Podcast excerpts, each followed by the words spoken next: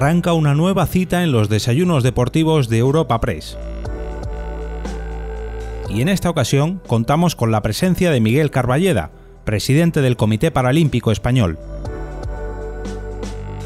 Cuando hay barreras mentales, las personas no podemos avanzar, no podemos ser iguales a los demás, que es lo que hemos querido ser siempre. Simplemente, simplemente igual al resto de las personas.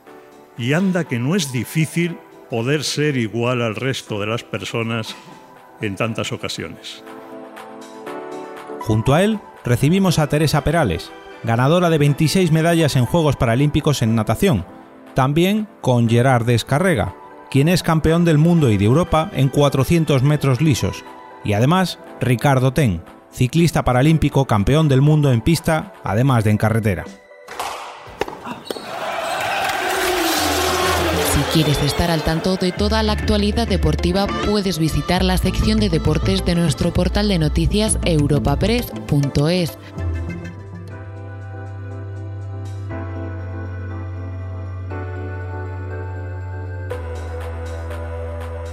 Buenos días a todos. Eh, Alteza, Alteza Real, Doña Elena, gracias por su presencia una vez más como presidenta de honor del equipo paralímpico español. Gracias a ti, María José, también, y a tu equipo del Consejo Superior de Deportes, al director general y otros asistentes. Muchísimas gracias. Alejandro, querido presidente del Comité Olímpico y a, y a tu equipo. Gracias a todos por compartir esta mañana con con nosotros y especialmente con los deportistas que tienen discapacidad. En España hay eh, más de cuatro millones de personas que tenemos una discapacidad y además no se nos va a pasar, que es lo peor. Pero yo voy a tratar de contarles algunas cosas que le ayuden a situarme con la ayuda de esta invitación. Muchísimas gracias, Gaspar, a ti, a toda la casa, Europa Press, Gracias a los patrocinadores de este desayuno, a Liberbank, a Repsol y gracias también a, Loterías, uno de nuestros 22 patrocinadores del Comité Paralímpico, qué importante es lo que hace Loterías también en España por el mundo del deporte, nos ayuda también a nosotros, a las personas con discapacidad, a poder cumplir nuestros sueños. Ese ramillete de 22 marcas ayudan a, que podamos cumplir nuestros sueños. Muchos de sus representantes están aquí. Gracias por teneros una vez más. Gracias a Miguel Cardenal también, que he saludado hace un momento. El Consejo Superior de Deportes nos ha ayudado en todo momento y es imprescindible ese compromiso del Gobierno de España, especialmente con los colectivos más desfavorecidos. Los gobiernos deben de trabajar para todas y cada una de las personas de su país, pero deben de hacerlo especialmente para los eslabones más débiles, a fin de que no se rompa nunca la, cadena.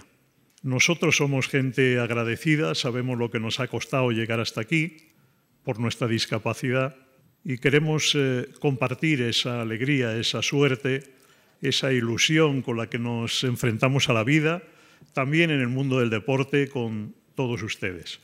Y gracias a los tres compañeros con los que voy a compartir esta mesa, a los que admiro, por ellos eh, me dedico a esto del deporte, por ellos eh, me di cuenta en el año 88 que vale la pena este maravilloso esfuerzo de trabajar por el mundo paralímpico, por ellos, por Gerard, por ellos, eh, por Ricardo Ten y por nuestra sirenita.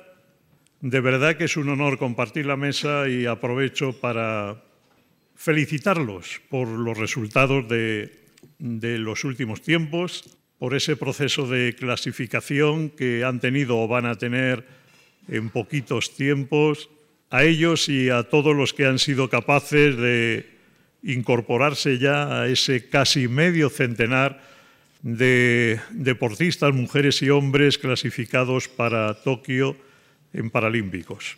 Aprovecho también para celebrar los éxitos del deporte español, Alejandro, María José, porque de verdad que nos sentimos orgullosos y desde luego es mejor hablar del deporte, de los éxitos, que de algunas otras cosas que se viene hablando en el país. Seguiremos eh, trabajando para que podamos tener la mejor representación en Tokio. Muchísimas gracias, embajador, embajador de Japón en España, por tu gentileza permanente, por estar aquí hoy con nosotros, por tu recepción, magnífico anfitrión de Japón en España hace pocos días. Gracias por atendernos, por acogernos y sobre todo gracias por acompañarnos en este recorrido también. Gracias a Luis Cayo también, presidente de nuestro Comité Español de Representantes de Personas con Discapacidad. Como decía, esos más de cuatro millones de personas que tenemos una discapacidad en España. Yo tengo la costumbre, creo que es buena, de aprovechar cualquier motivo donde pueda contar cosas, de hacerlo, aparte del deporte, de otras cuestiones que me preocupan. Permítanme que lo haga también, porque en el fondo tiene mucho que ver con el deporte. Hoy, creo que es en el ABC, nos recuerdan que hay dos millones de ciudadanos que reconocen haberse hecho un selfie al volante del coche en alguna ocasión que reconocen haber manipulado el móvil. Es sorprendente la gente, el número de personas que fallece cada año por ese detalle, por ese momento de distracción. Y si hay un número importante de personas que fallecen, que se quedan para siempre en la carretera, imagínense el número de personas que adquiere una vida diferente a la que tenía antes, justo antes de tocar el móvil una discapacidad. A veces puede parecer un chollo esto de la discapacidad, ¿eh? puede parecer fácil. Les aseguro que no lo es. Les aseguro, perdónenme por la palabra, es muy jodido. Y una de las posibilidades que tenemos para recuperarnos, para enfrentarnos de nuevo a la vida, para salir adelante superando barreras. Claro que es bonito subirse al podio, escuchar el himno, ver ondear la bandera, pero esa posibilidad no la tienen todos, no la tienen todos. Es importante lo que se logra en la vida, pero lo más importante, no lo duden, es todas aquellas cuestiones que se superan, lo que somos como personas capaces de superar en el día a día. Y el deporte es un medio extraordinario para ello. Es un medio magnífico para recuperar situaciones de dolor en la vida, de dificultades, volver a reenganchar, volver a sentirte persona, si es posible en igualdad de condiciones. Y eso depende de todos nosotros. Eso depende de que, sobre todo, aquellos que tienen algo por hacer en relación a los demás, sobre todo si tienen una responsabilidad máxima heredada de la confianza y el voto de la mayoría de los ciudadanos. Qué suerte. En democracia con D, que es lo mejor que nos puede pasar, lo que no son nada buenas es cuestiones que tenemos que encontrarnos en la vida de auténticas barreras mentales. Cuando hay barreras mentales, las personas no podemos avanzar, no podemos ser iguales a los demás, que es lo que hemos querido ser siempre. Simplemente, simplemente igual al resto de las personas. Y anda que no es difícil poder ser igual al resto de las personas en tantas ocasiones. Gracias al equipo del Comité Paralímpico, pequeño equipo del que me siento orgullosísimo por el trabajo que hacen cada día. Nosotros como Comité Paralímpico nacimos en el año 95, nos costó mucho llegar.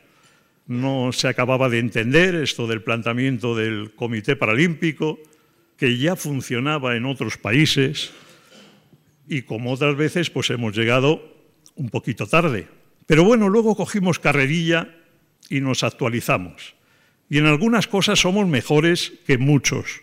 Nos empeñamos a veces en nuestro país en ir por ahí diciendo que este país es muy malo, que los demás son todos muy buenos. No es verdad.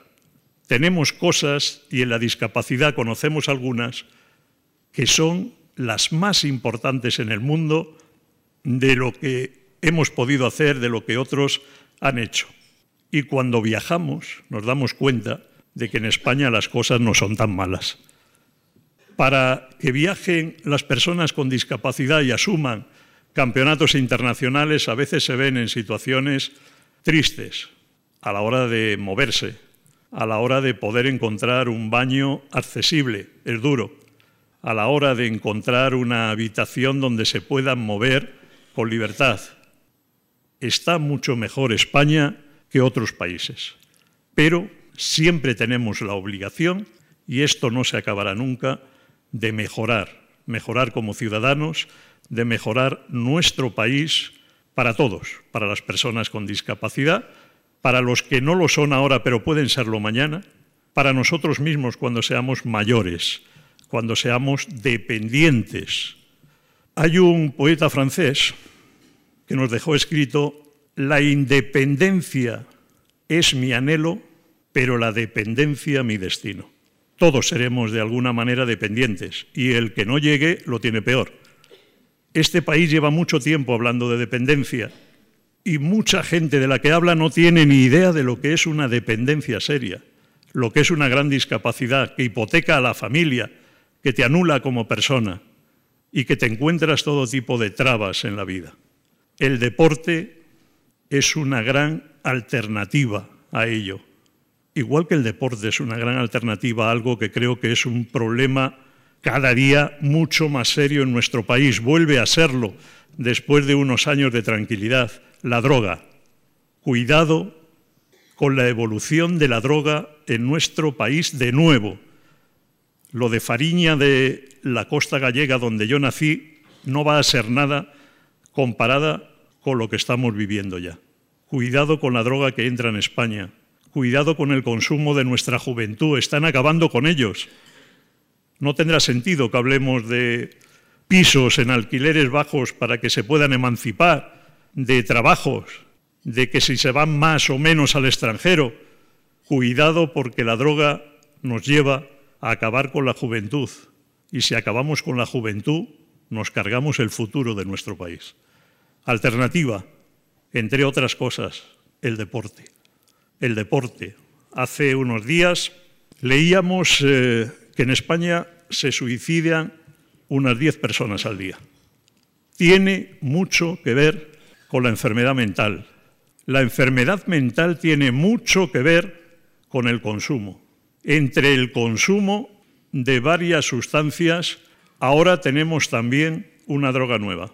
Tiene algo que ver con el deporte y son las apuestas deportivas, al alcance de los colegios, de los institutos, de los niños, igual que la droga.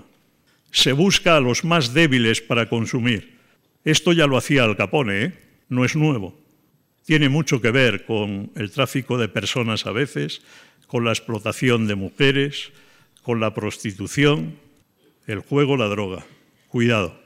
En el 2005 conseguimos crear el Hado Paralímpico y se incorporaron toda una serie de marcas, de empresas de este país. A mí no me gusta llamarle patrocinadores, son mucho más que patrocinadores, compañeros de viaje, que nos ayudan a cumplir esos sueños, a que nuestros deportistas tengan las mejores condiciones para llegar a la meta, a veces solos, a veces con un guía imprescindible. Qué importante es eso también, la experiencia de que una persona con discapacidad, Gerard Descárrega, necesite un guía, Guillermo Rojo, que no tiene discapacidad que puedan correr juntos, alcanzar una meta, una persona con y otra sin discapacidad. Han decidido hacer eso. Aquí está el director de la discapacidad del Gobierno de España, Jesús Celada, recientemente campeón de dualón del mundo, con una persona ciega.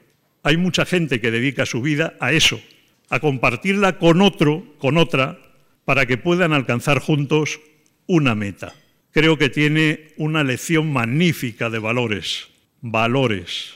Les voy a ir contando tres anécdotas que yo he vivido. Llegué a Deportes de la ONCE en el año 88 desde Palma de Mallorca Allí me picó el gusanillo y decidí quedarme en esto del deporte para ayudar en la medida de mis posibilidades. Desde luego no soy un ejemplo deportivo, pero sí creo que puedo aportar mi granito de arena para que la vida de los deportistas sea mejor.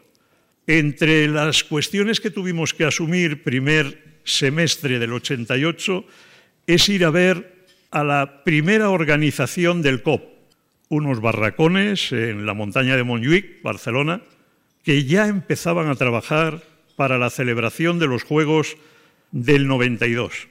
Nosotros teníamos pendiente asumir la Paralimpiada de Seúl, donde ya hubo algunos aspectos que hoy en día conocemos, la competición en las mismas instalaciones, una después de otra, que se había dejado de hacer durante años, desde los Juegos del 64 de Japón.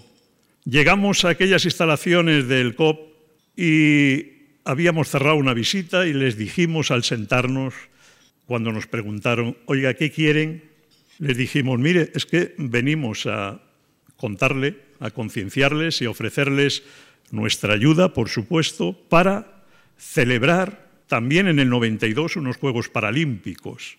Y nos contestaron, ¿eso qué es? Bueno, tuvimos que empezar de nuevo a construir esos Juegos Paralímpicos del 92 en Barcelona, que luego fueron un magnífico ejemplo y que cambiaron la suerte del mundo del deporte con discapacidad. Aún hoy, cuando vamos a competiciones internacionales, hay gente que queda de aquel momento que nos recuerda la espectacularidad, el cariño con que le recibió la gente en la ciudad, los voluntarios, los cambios que se produjeron en Barcelona 92. Para llegar a Barcelona 92 ha habido mucha gente que ha tenido que sufrir. Recordar aquí una persona que ya hace muchos años que nos abandonó y que hoy está aquí su hija. Su hija aprendió también del deporte de personas con discapacidad. Ahora está en el Comité Olímpico Tola con Alejandro. Gracias a su padre, Guillermo Cabezas, en tiempos muy difíciles, muy distintos a los que vivimos hoy, el deporte de las personas con discapacidad avanzó en España. Gracias a Samaranch padre, los Juegos de Barcelona, olímpicos y paralímpicos, pudieron ser algo único, algo que cambió la vida, la ciudad, la forma de ser y la percepción de la ciudadanía. Barcelona 92 nos costó a todos muchísimo dinero, muchísimos recursos. Barcelona 92 fue una preocupación de las fuerzas de seguridad de este país. Entonces hablábamos de ETA, y Barcelona 92 era un gran escaparate para tratar de transmitir el terror a todo el mundo. Afortunadamente no ocurrió, porque hicieron bien su trabajo.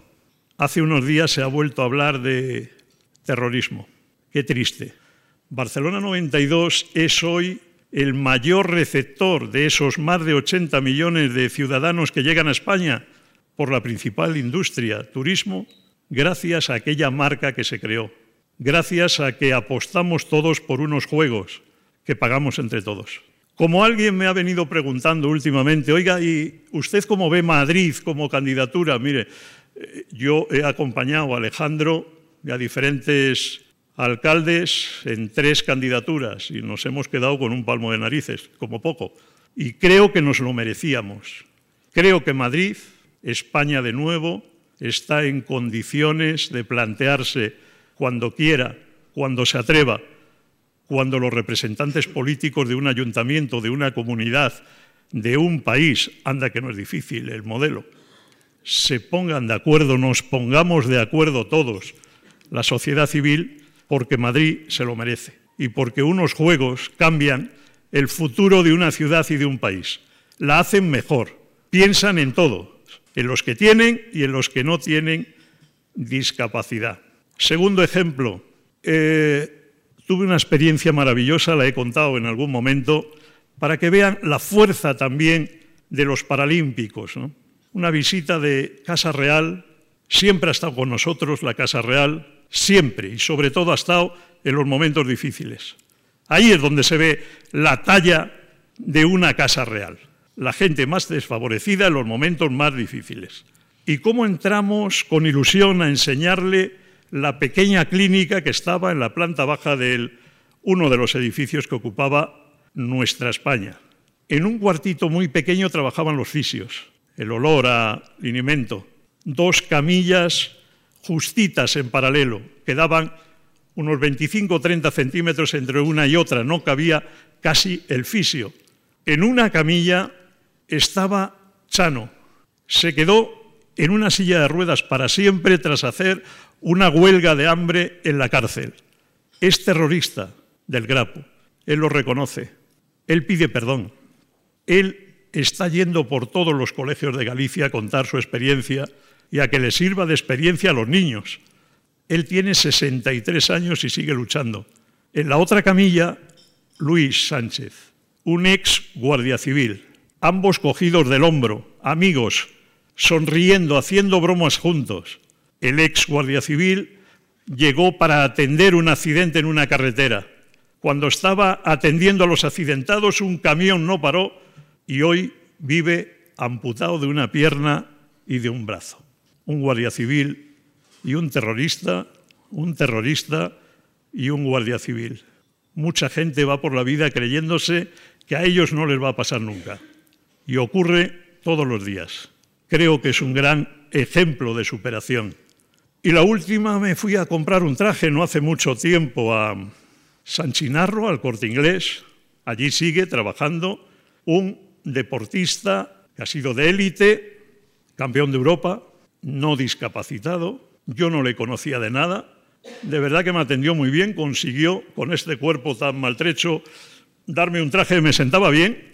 Y al ir a pagar me dijo con mucha educación, oiga, eh, ¿le puedo hacer una pregunta? Sí. Dice, ¿usted es el presidente del Comité Paralímpico? Sí, soy yo. Dice, pues mire, le quiero contar una cosa. Yo voy a entrenar, pues, trabajo aquí en una atención que me hace el corte inglés para dejarme entrenar. Voy a entrenar con una serie de compañeros entre los que hay algún paralímpico. Me dio el nombre, era Abel Ávila, uno de nuestros paralímpicos, aleta. Me dice, mire, es curioso lo que hemos aprendido los que no tenemos discapacidad. Corremos campo a través, la casa de campo. Dice, él pilla todos los charcos porque no los ve, nos salpica, llega lleno de barro, pilla todos los arbustos, las zarzas, llega con las piernas llenas de sangre y así a todo va uno a uno a los que no tenemos discapacidad y nos pide perdón por habernos molestado o darnos con el codo en cada entrenamiento. Superación y reconocimiento. Él, Roberto, no lo va a olvidar nunca, porque se aprende todos los días, pero esos días aprendió un poquito más de la vida. Creo que eso son experiencias del mundo paralímpico que nos tienen que servir para seguir generando y creando un mundo mejor. De todos nosotros depende un poquito. Muchísimas gracias.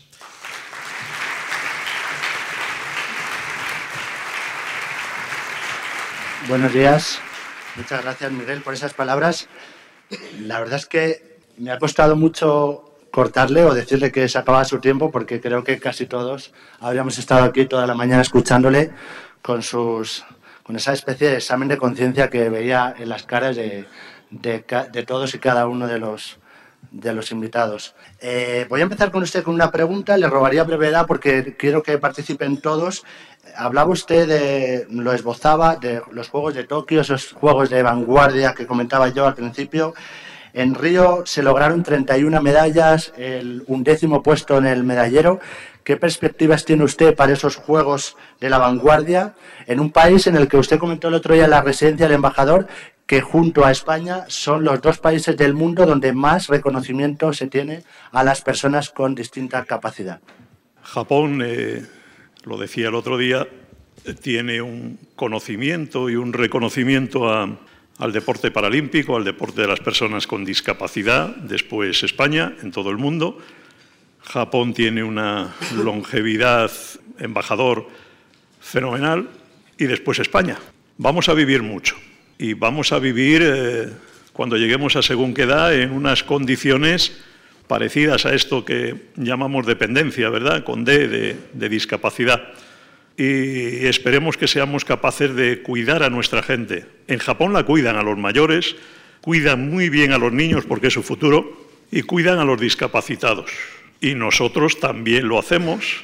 Deberíamos de hacerlo un poquito más. Sobre todo deberíamos de cuidar la soledad de los mayores. Es uno de los grandes males que va avanzando. Yo creo que en Japón, Gaspar, tendremos una consecuencia en medallas muy parecidas a las de Río. Nos preocupa la renovación del equipo paralímpico, pero afortunadamente viene gente muy joven por abajo que nos están sorprendiendo ya en los campeonatos del mundo, campeonatos de Europa y que gracias a ese programa de promesa sostenido por tres de nuestros patrocinadores en atletismo, en natación con AXA, en atletismo con Liberty, en ciclismo con Cofidis, pues vamos obteniendo nuevos valores que van a, relevar pronto a, los compañeros, a alguno que está a la mesa y, a otros que no están aquí. Muchas gracias, Miguel. Buenos días a los tres. Eh, Teresa, buenos días. Empiezo contigo. La verdad es que no vienen muchos estos desayunos, pero cuando vienes siempre me tienes el alma, el corazón en un puño. Esta vez no ha sido culpa tuya por un taxi, la otra vez viniste tranquilamente desde Atocha, así que esta vez eh, ha sido cuestiones del tráfico en Madrid. Teresa, hablaba antes eh, el presidente de esa vida diferente. Aquí tenemos a tres grandes campeones. Eh, tú eres conferenciante, como comentaba antes en tu perfil.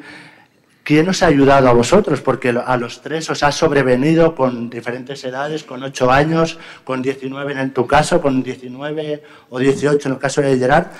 Eh, os, ha, sobrevenido la discapacidad. ¿Quién os ha ayudado a vosotros en esos inicios, supongo, bastante complicados? Bueno, buenos días. Lo primero, pedir disculpas. No sé qué ha pasado hoy en Madrid con los taxis. Es verdad que la vez anterior pues como buena deportista que soy, quise venir andando y claro, no me di cuenta de que Madrid no es como, como Zaragoza. Zaragoza es plana y Madrid hay muchas cuestas y desde Atocha hasta aquí era todo cuesta arriba y yo quise venir, quise venir rodando. Pero bueno, esta vez ha sido por los taxis. En cualquier caso pido disculpas y agradezco también la, celebración de este desayuno porque bueno, siempre hablar de, movimiento paralímpico es maravilloso, que nos deis la oportunidad a los deportistas de poder además decirlo con nuestra propia voz y de estar representados también, por supuesto, por Miguel, pues es, es maravilloso ¿Quién nos ayudó? Bueno, en mi caso, claro, con 19 años tú tienes tu proyecto de vida. Y bueno, un poco Miguel lo avanzaba, lo decía también en su discurso, ¿no? Nadie se plantea que te pueda pasar nada.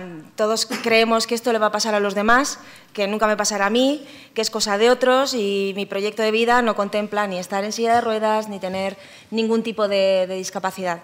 Pero bueno, la vida nos sorprende muchas veces y siempre sabemos que quedan dos opciones, por reducirlo, dos opciones. Una, que es quedarte estancado y dejar la vida pasar, y eso es bastante injusto porque la vida sigue incluso sin ti. Y otra es subirte al carro de la vida y decir, bueno, esto es lo que ha pasado, voy a ver qué puedo sacar, qué puedo sacar de provecho o cómo puedo seguir adelante. Y es cierto que no es fácil, porque yo creo que nosotros tres, tanto Gerard como Ricardo como yo, estamos acostumbrados a quitarle mucho drama a la situación, a dar un mensaje súper positivo, como si tener una discapacidad no fuera nada serio y fuera algo incluso maravilloso. Yo no la cambiaría, ¿eh? no cambiaría ni un segundo de mi vida después de haber tenido la, discapacidad por todo lo que me ha venido después. Para empezar, porque tengo un hijo maravilloso que si no igual no lo habría tenido, habría tenido otro, pero no sería el mismo, con lo cual no lo, no lo querría cambiar. Pero en cualquier caso, depende tanto de cómo afrontamos desde ese principio hasta, el, hasta cómo estamos ahora, que mm, según cómo somos cada persona y según el entorno que tenemos, obviamente eh, llegamos más lejos o, o, no. Me explico. Cuando tu entorno te favorece, pues supongo que es un poquito más fácil llegar. Yo vengo de un entorno muy modesto, la verdad, de una familia súper humilde. No teníamos nada de relación con el deporte, yo era karateca, no, o sea, el agua no lo había visto más que pues, en la piscina, pero para chapotear y en la ducha, obviamente, todos los días. Pero no, no estaba acostumbrada a entrenar, me parecía aburridísima eh, los entrenamientos en la piscina. De hecho, es que no sabía prácticamente ni flotar. Y bueno, la vida te sorprende con esos, con esos retos y bueno, pues al final me puse un chaleco salvavidas, empecé a nadar mi entorno me favoreció porque me encontré a un entrenador maravilloso que me dijo, eres un diamante en bruto que tenemos que pulir. Y tonta de mí me lo creí. Luego se lo decía a todos los que caían algo de razón tenía, ¿no? ¿El qué? Algo de razón tenía. Eso parece, pero, pero él tampoco lo sabía, ¿eh? él se lo decía a todos los que caían en sus manos y la verdad es que conmigo funcionó muy bien. Así que ¿quién me ayudó? Pues mi entrenador.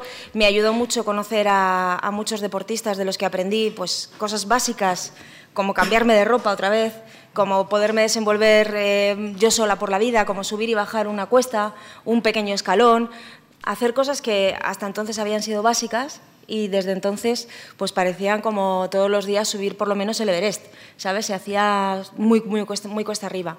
Pero la verdad es que empezar a, practicar deporte, entrar en, este mundo, conocer a esta gente fantástica y ver que sí, que aunque nosotros le quitamos drama, algo tiene, pero que es mejor llevarlo así, porque al final lo ves todo mucho más positivo y es cierto que se te abren muchas más puertas cuanto más valiente eres y más te atreves en la vida a abrirlos tú mismo, ¿no?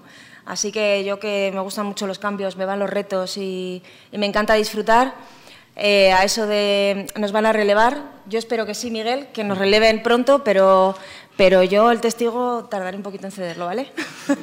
Hablando de eso, de ceder testigos, bueno, se nota que es conferenciante, ¿no?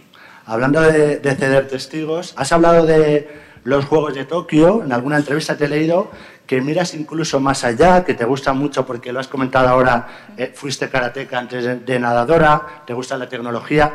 ¿Qué perspectiva tienes ante los Juegos de, to de Tokio? Si miras más allá, por lo cual ya has comentado que no serán tus últimos o no, quiere pensar, no quieres pensar en ello. Y me pregunta, hago dos en una porque si no, no llegamos. Pregunta Mario García de Servimedia, ¿qué asignatura pendiente tiene el deporte paralímpico después de que usted haya comprobado cómo ha evolucionado en los últimos 20 años? Bueno, a ver cómo lo resumo. Dos preguntas. sí. Bueno, la primera, lo de la fecha de caducidad. Antes de unos juegos no me gusta pensar en ello, porque mmm, creo que si no afrontaría los juegos viviéndolos en ese momento como tengo que grabar todo en mi memoria y creo que perdería el foco en lo que es importante en ese momento, que es competir. Competir y ganar. Y lo demás ya llegará. Yo no sé, no sé realmente cuándo me retiraré. Pues probablemente cuando me ganen. Yo esto ya lo avanzo. No me voy a retirar en lo alto. Quiero que lo sepa todo el mundo porque, porque tengo derecho anuncio, a disfrutar anuncio, ¿no? la caída con dignidad, ¿sabes? Es un anuncio público, ¿no? No te vas a retirar. Efectivamente.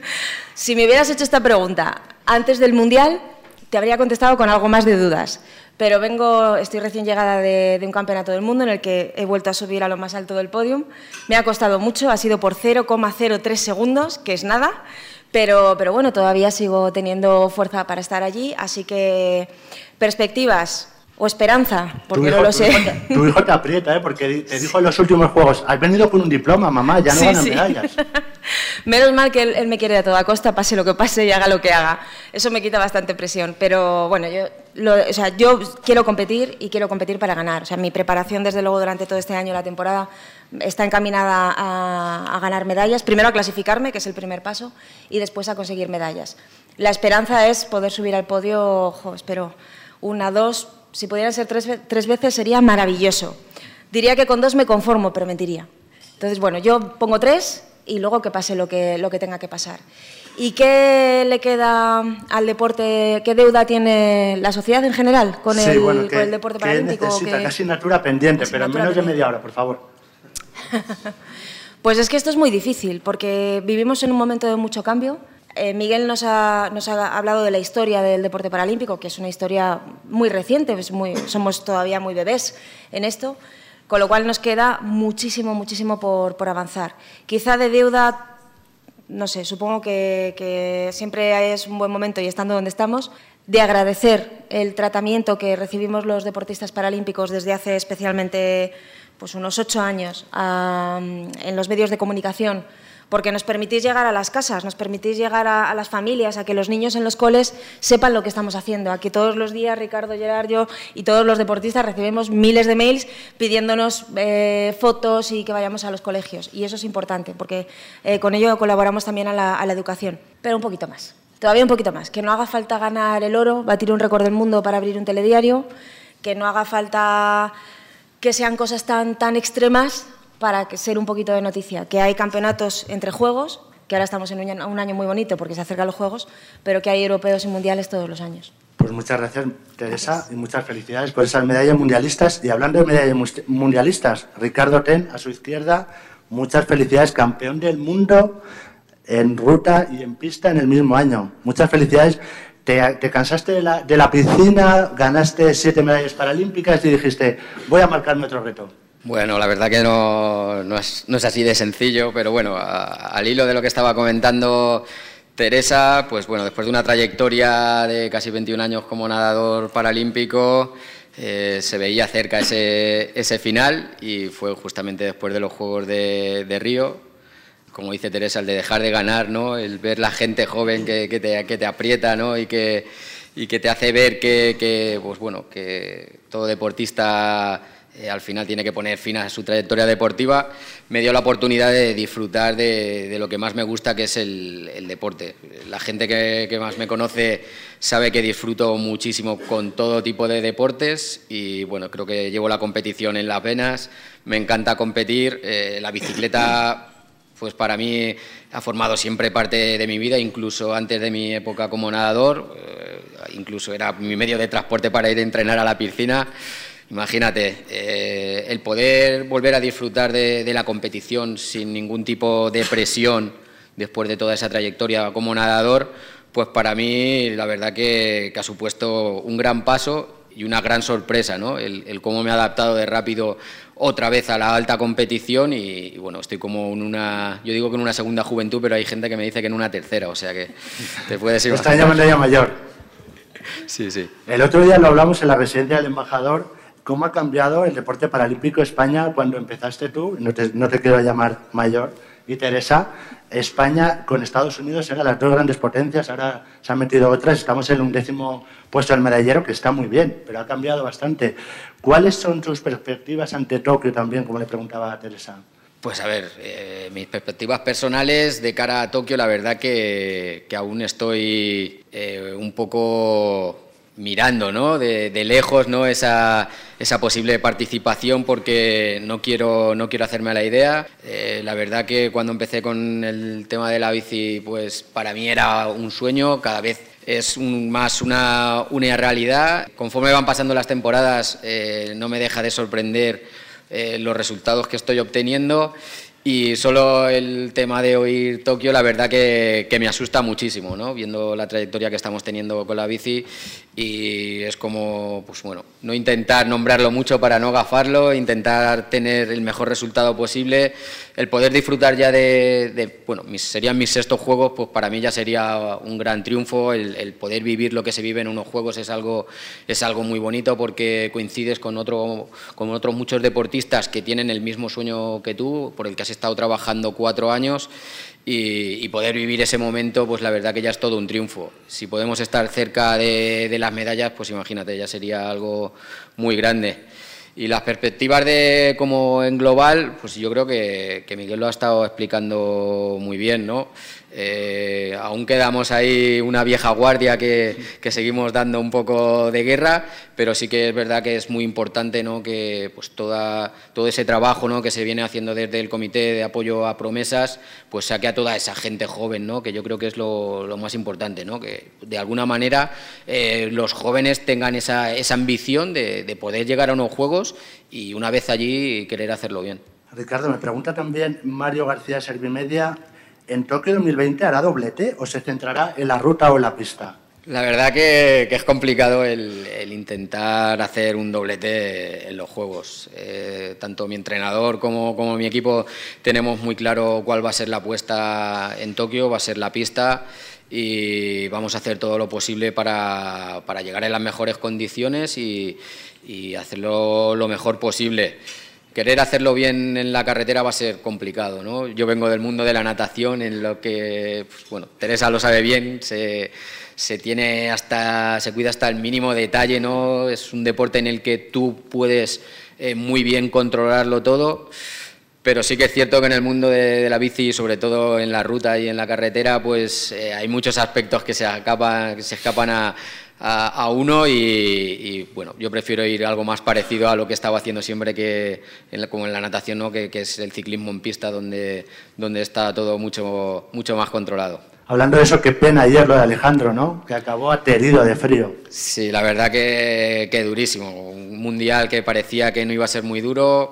Eh, las condiciones climáticas, la verdad que lo hicieron pues muy bestia, ¿no? Se vieron muchísimos casos, muchísimos abandonos, eh, la falta de previsión también de la organización hizo que aún fuese todo más duro y pues imagínate siete horas con frío, con agua, fue realmente, realmente duro. Y bueno, pues sí, Alejandro no pudo estar ahí, eh, hubo compañeros eh, en el equipo que, sí que subieron estar ahí, estuvieron a punto de estar hasta en la escapada buena, fue una lástima, pero bueno, pues hay que reconocerles que, han sabido sufrirlo y seguro que hay más posibilidades en otros campeonatos. Pues muchas gracias. Eh, por último, Gerard Descarrega, has dicho que esperas en Tokio dar tu mejor versión, pero que lo ves todavía como muy lejos, porque antes está el Mundial eh, en el que no sé cómo, en noviembre, ¿no? Es el Mundial, no sé cómo lo ves, eh, y me pregunta también Mario García, que está muy preguntón, me dice por Dubái, ¿qué le parece lo que está viendo el Mundial de Doha estos días, el calor, la humedad?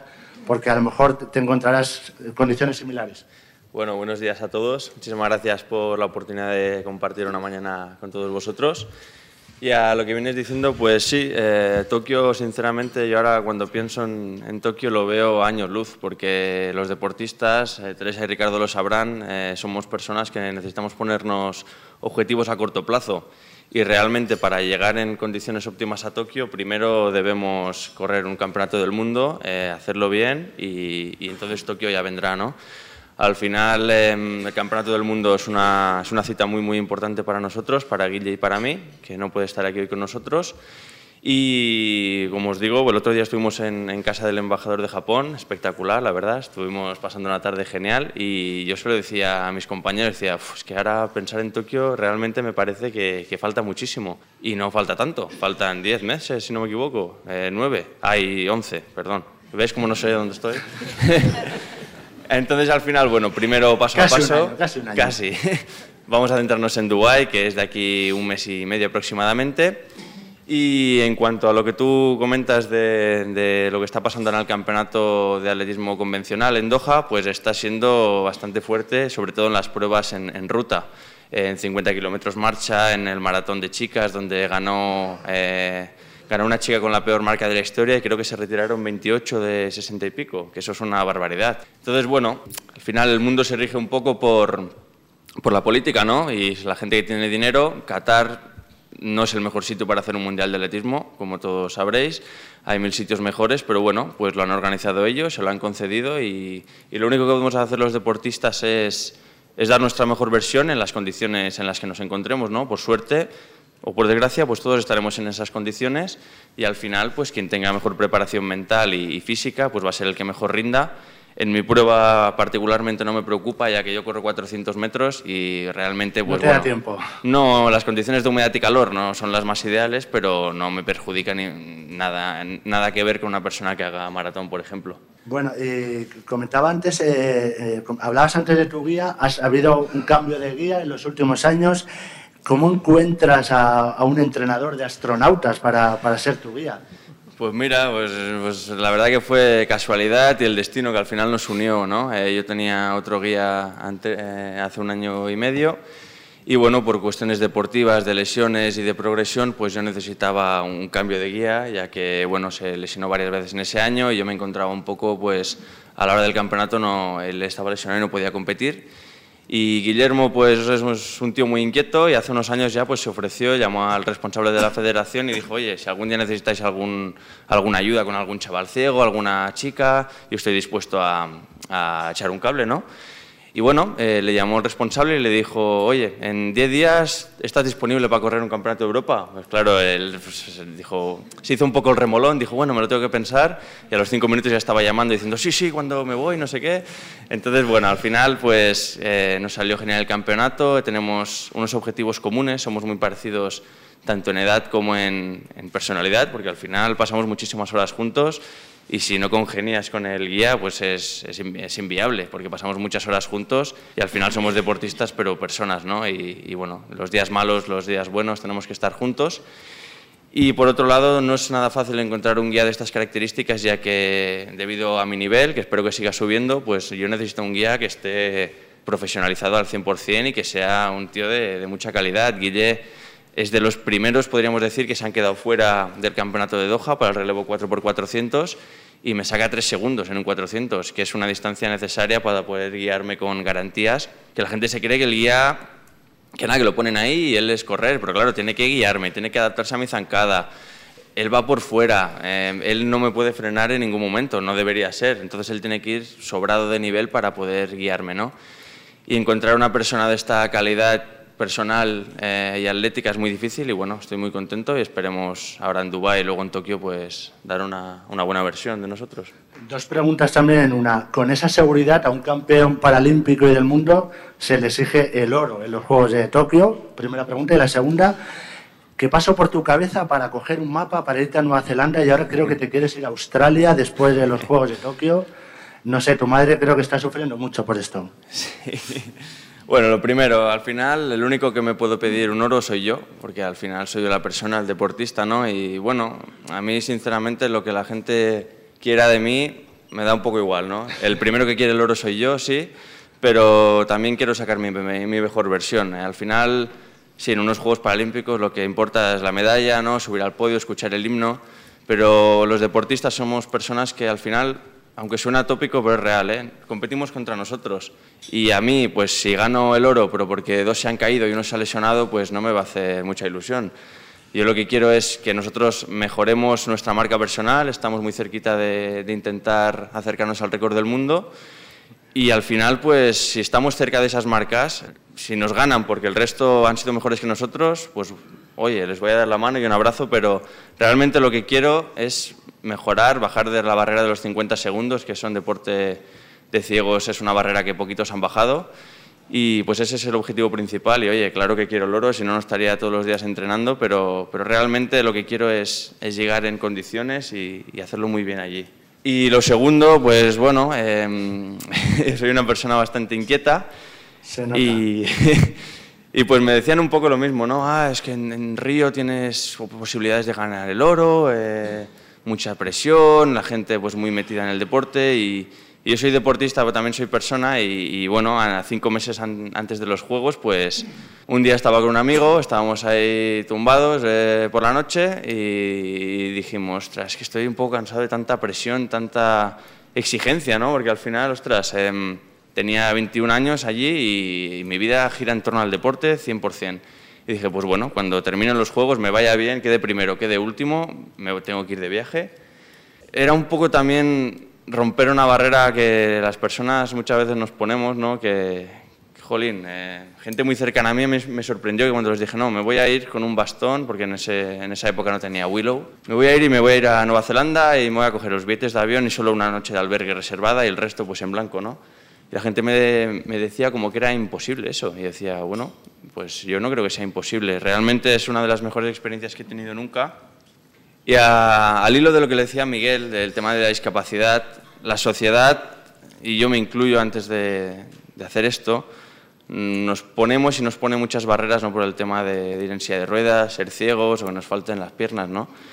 Yo he podido hacer un viaje en solitario, haciendo autostop, haciendo todas las locuras que os podáis imaginar por Nueva Zelanda, y aquí estoy, entero, no he tenido ningún problema, de verdad. Mi madre ya está curada de espantos, ahora con la que tendré problemas es con mi, chica, a ver si me deja irme a Australia un mes y pico, que eso va a ser lo complicado. Pero bueno, al final tenemos que salir de la zona de confort, y igual que yo me fui a, a Nueva Zelanda un mes y medio, mi hermano se fue seis meses a la India mi hermano es un desastre. O sea, eso era jugársela mucho más que yo. Bueno, no de hecho, sé yo, ¿eh? le robaron la cartera, el, el, iPod, no sé qué, y a mí no me pasó nada. Así que al final es un poco buscar la, la alternativa y, y, se puede perfectamente, de verdad, recomiendo a todo el mundo salir un poco de la zona de confort, dejarse de complejos y que a mí no me veáis como Gerard, el chico ciego del perro, ¿no? Pues unos sois altos, bajos, guapos, feos o gordos o flacos. Pues yo soy Gerard y bueno, ser ciego es un adjetivo más de mí, ¿no? Y no es nada limitante para nada, de verdad. Y me gustaría que la sociedad pues, nos viera un poco eso como personas pues, diferentes, pero igual que vosotros sois todos diferentes, ¿no? Tenéis diferente cara, diferente personalidad, y al final es buscar la alternativa y tirar para adelante, ¿no? Bien dicho.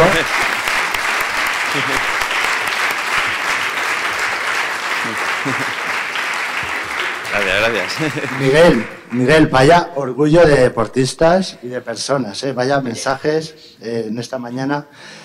te quería preguntar una cosa. Eh, perdona que te tute. Eh, están en el horizonte, desgraciadamente, otra vez, en una nueva convocatoria electoral. ¿Qué parálisis ha provocado esta situación en el deporte español y en el deporte paralímpico español? Entre otras, la no aprobación de la ley del deporte, que estaba bastante avanzada. Eh, supongo que el tema de patrocinios. Estaba yo planteándome qué culpa tendrá el perro, ¿verdad? Que que a le dé por ir por, por, el mundo y correr estos riesgos. Sí. No, no, no, le habían dicho cuál era su dueño. Sí, sí. Eh, bueno, primero eh, decir que nosotros en esa magnífica relación nos han entendido perfectamente y creo que también hemos predicado con el ejemplo para ayudar a que entiendan las cosas que necesitamos ¿no? como ciudadanos con discapacidad locos por el deporte en el Consejo Superior de Deportes y en los últimos tiempos que se ha asumido el, tratar de llegar a la mejor conclusión de un borrador que ojalá, ojalá se pueda eh, convertir en una ley, pues eh, nosotros hemos transmitido ahí, nos han escuchado, nos han atendido con una exquisitez total y estamos encantados de haber situado en, ese borrador por las necesidades de futuro. Sobre todo, una cuestión de justicia la igualdad de oportunidades, ¿no? que se considere a un deportista con discapacidad, les estamos escuchando, pues que si vienen con una medalla, después de oír el himno, después de subirse al cajón, como dicen, pues se les trate también igual aquí, se les considere, pues hombre, porque necesitan de esa palmadita que conlleva una cuenta con algún cero. ¿eh? Nos viene bien a todo el mundo, pero es incluso es mucho más costoso vivir como persona con discapacidad que si no la tienes. Eh, y creo que es de justicia, de verdad. Nosotros tenemos ahí un hándicap y es eh, la poca práctica de deporte de las personas con discapacidad. Las que no tienen discapacidad en España es un 7,7 que practican deporte. Las que tienen discapacidad apenas es un 0,3. ¿no? muy limitados. tenemos que seguir avanzando en, la accesibilidad de las instalaciones deportistas para los que practican deporte y para los que lo quieren ver también en la instalación deportiva y mejorar, sobre todo, en los formadores. En los colegios, la educación tiene que avanzar para todos los ciudadanos, para todos, ¿eh? tengan o no discapacidad, para que tengamos un futuro mejor como país, pero sobre todo en materia de deporte necesitamos que se forme gente que pueda formar luego a los niños con discapacidad. Eh, y esperar un futuro mejor. Miren, en los dos grandes centros de rehabilitación de personas con discapacidad están una en Barcelona, el Instituto Goodman, y el otro grande es el Centro de Recuperación, de Centro de Parapléjicos de Toledo. En el Centro de Parapléjicos de Toledo hay dos niños pequeñitos, los fui a ver hace unas semanas, tienen cada uno de ellos dos años. Uno de ellos se le cayó al abuelo en el columpio en el parque. Fíjense cómo estará el abuelo. Las piernas eh, tronchadas. El otro estaba con sus padres en otro parque en un banco, tan tranquilo. Un coche invadió la acera, se llevó por delante el banco y las piernas del niño. Cada uno de ellos tiene dos años. Si salen adelante, el deporte seguro que les puede ayudar a convertirse en, personas de bien. Y ahí estará el Comité Paralímpico también. Y a lo mejor dentro de 15, de 18 años los vemos en una competición. A ver si nos siguen los medios públicos, la televisión y el resto de ciudadanía los puede llegar a ver conseguir una medalla para su país. Déjeme casi telegráfico porque estamos en tiempo extra y quiero hacer otra ronda por los deportistas.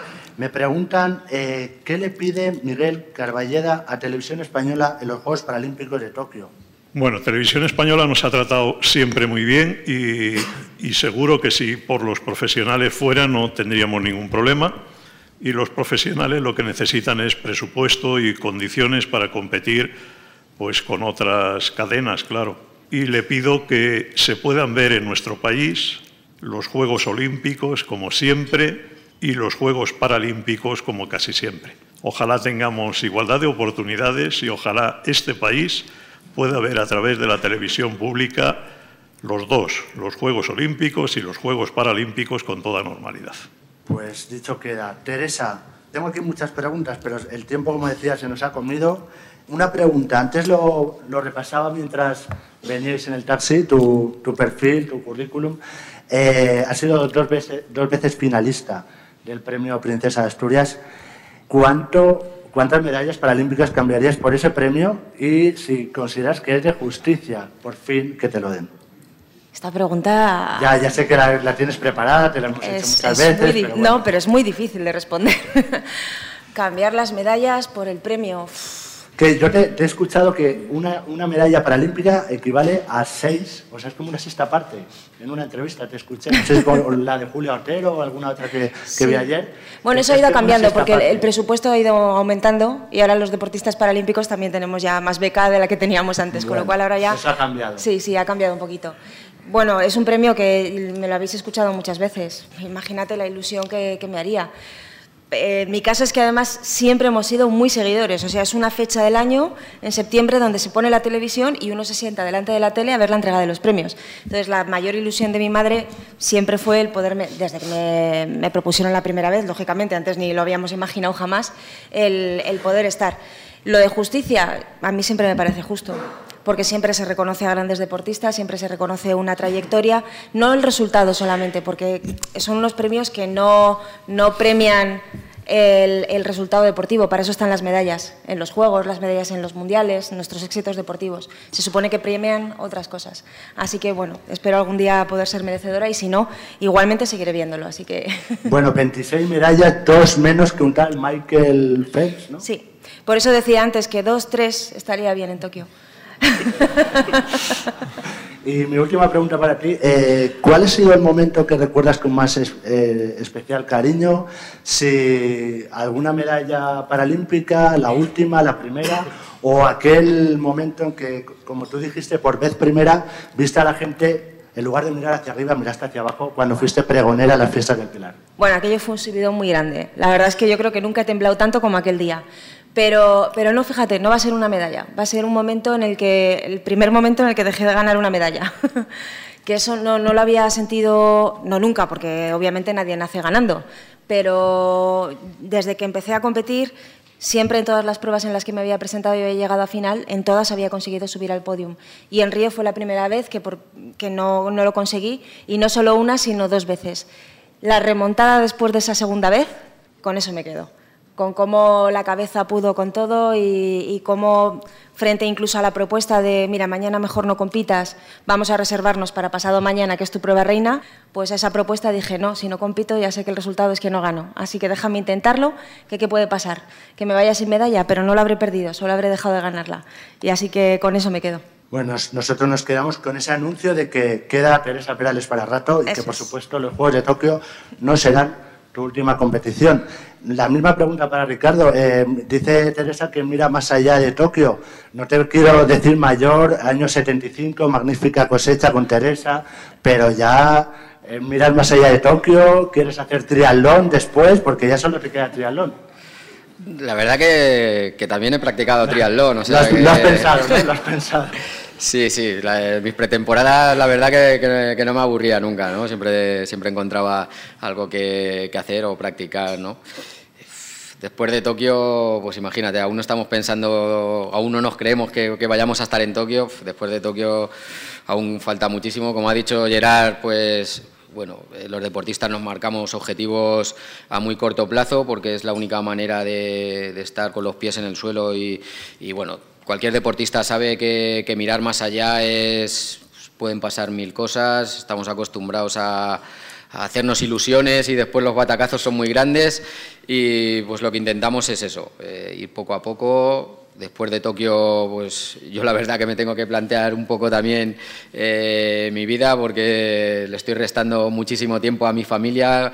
Eh, cada vez que salgo fuera y vuelvo a casa, la verdad que, los niños pues los noto más altos, más grandes y, y bueno, yo creo que, que, va siendo hora de, también de prestarle más atención, ¿no? que es muy bonito vivir todas estas experiencias, pero al final no deja, no deja de ser deporte. Y, y, bueno, yo creo que también hay que, hay que cuidar esa vida familiar, ¿no? que, que pues ya la verdad yo he hecho mucho de menos. ¿De triatleta entonces? Lo de triatleta lo vamos a dejar, lo vamos a dejar por ahora. Pregúntale a, Teresa porque lo de conferenciante creo que pagan bien, entonces y se te da muy bien hablar, entonces creo que puede ser otra vía. Además, te he escuchado que quieres compartir tus experiencias con la gente y eso suena a conferenciante de futuro. Sí, bueno, la verdad que, yo creo que el deporte paralímpico los que llevamos más tiempo, pues eh, sabemos valorar este momento que estamos viviendo ahora, con la atención que nos prestan o que nos prestáis los medios de comunicación, ¿no? Y eso nos da la oportunidad de, poder compartir nuestras experiencias. Eh, en mi caso con, los más jóvenes. ¿no? Eh, estoy involucrado en varios proyectos, tanto con la Fundación del Levante Unión Deportiva como, como en otro, con otras compañías, eh, el eso, el compartir, eh, el intentar transmitir todo eso que, nos ha dado el deporte, no todos esos valores que hemos eh, adquirido y que nos han servido tanto para, para desenvolvernos en la vida diaria y que, pues bueno, el poder enseñárselos a los más jóvenes, el poder enseñarles que, la vida está llena de dificultades, pero que con una buena actitud, pues se pueden afrontar y se puede vivir muy bien esa vida, ¿no? Aunque tengamos esas dificultades, pues yo creo que es importante, ¿no? Para cuando ellos en esa tesitura, si pueden en algún momento eh, tener nuestra referencia o acordarse de nosotros, ¿no? de decir, pues si Ricardo ha podido, Teresa y Gerard han podido, ¿por qué no vamos a poder nosotros? ¿no? Yo creo que eso es importante transmitirlo. Pues muchas gracias. Y Gerard, por último, eh, tres Juegos Olímpicos, aquí tienes a dos con seis Juegos Olímpicos, García Bragado, ocho Juegos Olímpicos, qué barbaridad. tú que eres el atleta, ¿cómo, ¿cómo te imaginas esos ocho Juegos Olímpicos disputarlo? Es una barbaridad.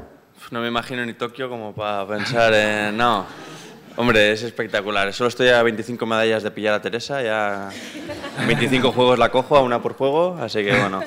Bueno, no, al final esto del deporte, pues la vida da muchísimas vueltas y como ha dicho Ricardo, los deportistas sacrificamos muchísimo en la vida. Yo tengo una niña, una pequeña, se llama Martina, tiene un año y medio y la veo poco y eso duele, la verdad. Entonces, bueno, hay que, sí, hay que buscar la manera de poder compaginar la vida deportiva con la familiar, ¿no? Porque bueno, la vida son varias etapas, ¿no? Y la deportiva y la familiar no, no, deberían excluirse.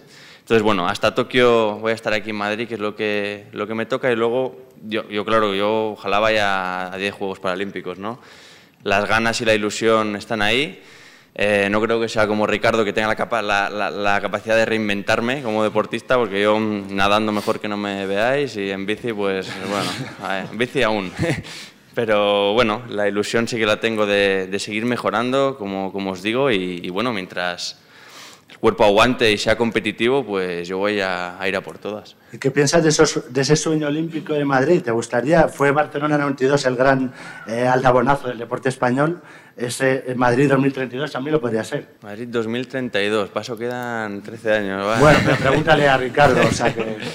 A mí me encantaría, la verdad que unos juegos en, nuestro país serían espectaculares. Em, España además es un país que cada vez está más concienciada con el deporte, tanto olímpico como paralímpico, y, tienen instalaciones de sobras para hacer unos juegos espectaculares, como ya se, se demostró en los de Barcelona. ¿no? Así que, que bueno, animo a todas las personas que estén encargadas de, hacer la propuesta que, bueno, que vuelvan a intentarlo, por favor, porque a los deportistas eso nos va a dar un chute de, motivación y, de ganas y que, bueno, que eso, que qué país mejor que España, con la gastronomía, con el clima y con todo, que para, que para hacer unos juegos, mejor que Dubái, ¿no?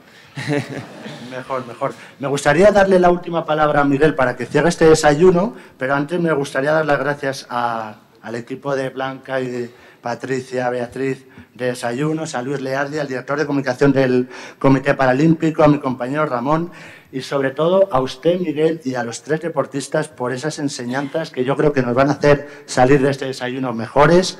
Son tres más una, o como dice Gerard, uno más uno es igual a uno. Eh, tres más una personas que nos han hecho eh, reflexionar, son de un material especial y no son personas con discapacidad, sino con distinta capacidad, que es mucho más que la nuestra. Miguel, suyo es el micrófono para cerrar este desayuno. Bueno, pues en nombre de, de todos los que componemos esta familia paralímpica y especialmente de estos magníficos tres deportistas, compañeros y sobre todo, sobre todo, personas. Fíjense que además han contribuido cada uno de ellos aumentar la natalidad de este país, que está necesaria. ¿eh? Han tenido tiempo para todo. Gracias por ayudarnos, por seguirnos y yo estoy seguro que por contribuir a mejorar la vida de, de todas las personas. El deporte es un medio magnífico para ello. Vamos a tratar de defenderlo. Gracias.